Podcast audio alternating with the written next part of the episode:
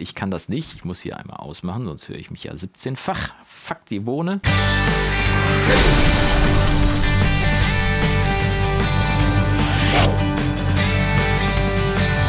Tag und schön, dass du wieder eingeschaltet hast zu einem weiteren Video hier im Recording-Blog. Und heute mache ich mal ein Experiment. Heute, wo ich dieses Video aufzeichne, ist nämlich Montag. Das heißt, heute Abend steht der große Live-Mix an, den ich vorbereite. Und äh, ihr habt mir einen Song zugeschickt, den ich heute Abend großartig mischen werde. Ein Song auf Schweizerdeutsch. Das ist äh, sehr spannend. Auf jeden Fall, die Sängerin Florina hat ganz toll gearbeitet. Und ich mische das heute Abend. Und als ich das Setup hier aufgebaut habe, habe ich mir gedacht, dann nimm doch direkt mal zum Test das Video für Donnerstag auf. Live on Tape, also ohne Schnitt und doppelten Boden. Also mal schauen, ob mir das jetzt wirklich gelingt, hier am Stück das aufzunehmen.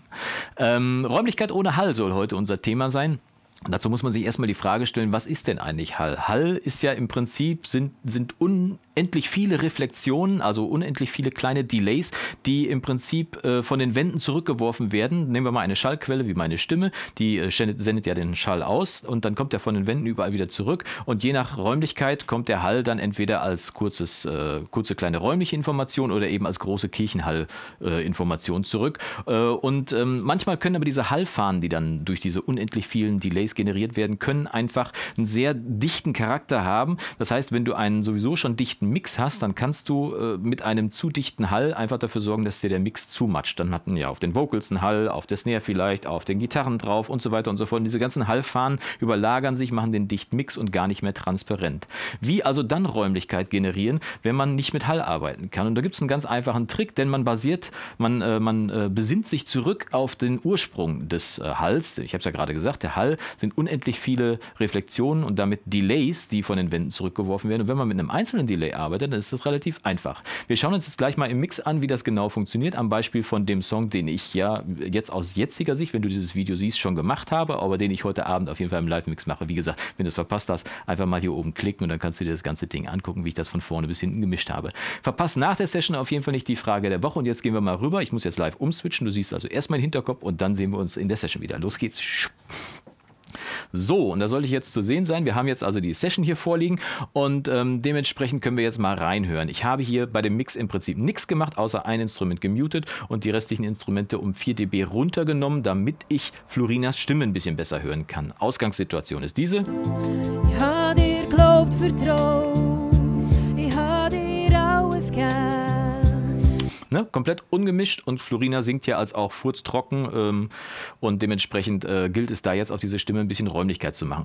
Nicht, dass wir uns falsch verstehen. Normalerweise kommt das, was ich dir jetzt gleich zeige, im Mix viel, viel später. Ich würde erstmal einen Grundmix herstellen und würde mich dann irgendwann der Stimme widmen. Aber ich habe gedacht, diesen Trick zeige ich dir mal am Beispiel, weil der funktioniert auch wunderbar mit einem ungemischten Song, denn da auch ja, gerade da kann man gut hören, äh, welchen Effekt das ganze Ding hat. Wie gesagt, mit einem einzelnen Delay kann man bei der ganzen Geschichte arbeiten und weil man dafür ein Delay braucht, beschicke ich jetzt von der Stimme hier, das ist dieser Kanal hier von Florina, beschicke ich jetzt erstmal, muss ich einen Bus generieren, nehmen wir mal einen Effektbus hier in Studio One und äh, schicke da das Signal von Florina hin. Ähm, und zwar äh, benennen wir das dann auch ordentlich, nennen wir das mal hier Vocal Delay. Und ähm, dann muss ich da natürlich auch ein Delay reinladen. Wichtig bei der Auswahl des Delays, ich nehme hier mal das Beat Delay, das müsste das Richtige sein, genau. Wichtig bei der Auswahl des Delays ist, dass du die linke und die rechte Seite leicht unterschiedlich in der Delay-Zeit justieren kannst. Bei Logic ist es relativ einfach, da gibt es das Stereo-Delay, da kann man links und rechts zwei getrennte Zeiten einstellen. Ich habe bei Studio One noch nicht so ein Delay gefunden. Falls du mehr weißt als ich, dann schreibst du mir bitte unten in die Kommentare rein, weil ich bin hier wirklich dringend auf der Suche gewesen nach einem Delay, wo ich einfach links und rechts unterschiedliche Zeiten und zwar ganz einfach einstellen kann und nicht, wo ich vorher einen Programmierkurs machen muss oder so. Ähm, aber bei dem Beat Delay hier kann man das auch einstellen. Man stellt einfach hier die, die Breite, also die Width, stellt man auf Stereo. Oh, jetzt ist es verrutscht, ah, stellt man auf Stereo, jetzt ist es so zu sehen. Und äh, dann kann man hier bei den Beats äh, die Delay-Zeit einstellen. Ich nehme da eine relativ kurze Delay-Zeit, ich stelle da eine Sechzehntel Delay-Zeit ein. Äh, das heißt, ich habe ein kurzes Slapback-mäßiges kurzes Delay. Und wenn ich jetzt hier auf der linken Seite bei Cross Delay einen Wert eingebe, 50 Millisekunden ist die rechte Seite jetzt äh, verzögert zur linken Seite, dann habe ich auch das gleiche. Dann habe ich halt das 16. Delay auf der linken Seite und rechts ist es ein 16. Delay plus 50 Millisekunden. Und mit diesem Delay habe ich jetzt schon einen schönen Effekt. Wir hören mal die Stimme an, zusammen mit diesem Delay. Ich muss den noch beschicken hier, ne? Da sollte man auch machen. So, also jetzt hören wir mal rein, wie das Solo klingt. Ich habe dir glaubt, vertraut, ich habe dir alles gegeben. Ne, wenn man es äh, ausmacht. Werdet Sterne Trocken. vom Himmel gehen. Und schon hat man einen räumlichen Eindruck. Ist natürlich jetzt viel zu viel. Das heißt, wir justieren das Ganze noch ein kleines bisschen. Beim Feedback stelle ich 0 ein. Das heißt, es soll nur eine Wiederholung kommen, damit man das auch im Zaum halten kann. Sonst hätte ich auch direkt einen Hall nehmen können bei, bei sehr vielen Wiederholungen. Also nur eine Wiederholung. Und äh, dann stelle ich hier noch ähm, das ist beim Beat-Delay sehr schön, kann ich per Equalizer noch bestimmen, wie viel von dem Delay denn durchgelassen wird. Frequenz spektrumstechnisch. Das heißt, ich stelle hier ein, dass hier äh, ein Low-Cut bei 200 Hertz gesetzt wird und ein High-Cut bei, sagen wir mal, 3500 Hertz, 3,5 Kilohertz. Das heißt, das ganze Signal wird noch im Delay in den Höhen und in den Bässen beschnitten und ist dadurch nicht so aufdringlich. Das kann man auch mit einem Equalizer machen, den man dahinter schaltet, aber ich habe es jetzt hier direkt mal eingebaut. Das heißt, wenn du jetzt äh, ein Delay-Plugin hast, was das nicht eingebaut hat, schaltest du einfach noch einen Equalizer hinter dein Delay und beschneidest das da noch mit einem Low und einem High-Cut, dann hast du den gleichen Effekt. Wir hören mal nur Solo an, dieses, was ich gerade gemacht habe. Das klingt so.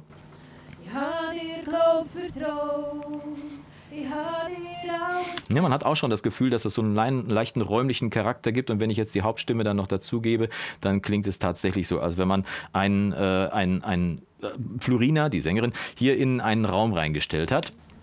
Habe dir Glaub vertraut. Ist jetzt noch ein bisschen zu laut, aber das justieren wir jetzt im Mix. Machen wir also mal den Rest an. Und wie gesagt, der Song ist komplett umgemischt, äh, außer dass ich hier ein paar Level abgezogen habe, damit man Florina besser hören kann. Aber das klingt jetzt so und dann schalten wir mal das Delay, schiebe ich dann mal nach Gusto dazu. Habe dir Glaub vertraut.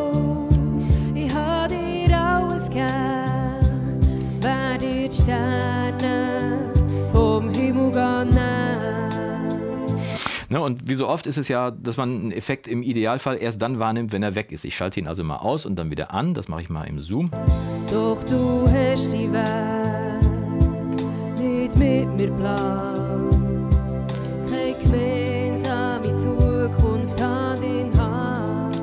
Finde ich schon dramatisch. Das heißt, man hat ohne, ohne einen Hall, ohne eine dichte, fette, lange Hallfahne schon eine äh, Räumlichkeit kreiert. Und äh, mit diesem Trick kann man übrigens auch sehr schön Vocals in fertige Playbacks schon einbauen, weil äh, da weiß man vielleicht nicht, welche, welche Hallräume genutzt wurden und so weiter. Oder wenn einem das noch zu trocken ist, dann kann man das noch variieren, kann zum Beispiel danach noch hinter dem Delay sogar doch noch einen Hall hinterpacken, um dann noch ein bisschen mehr Räumlichkeit hinzupacken. Der, äh, der Experimentierfreude sind da wie immer keine Grenzen gesetzt, aber so haben wir zumindest schon mal einen räumlichen Charakter auf der Stimme, ohne einen Hall zu benutzen. Und jetzt gehen wir rüber zur Frage der Woche. Schauen wir mal.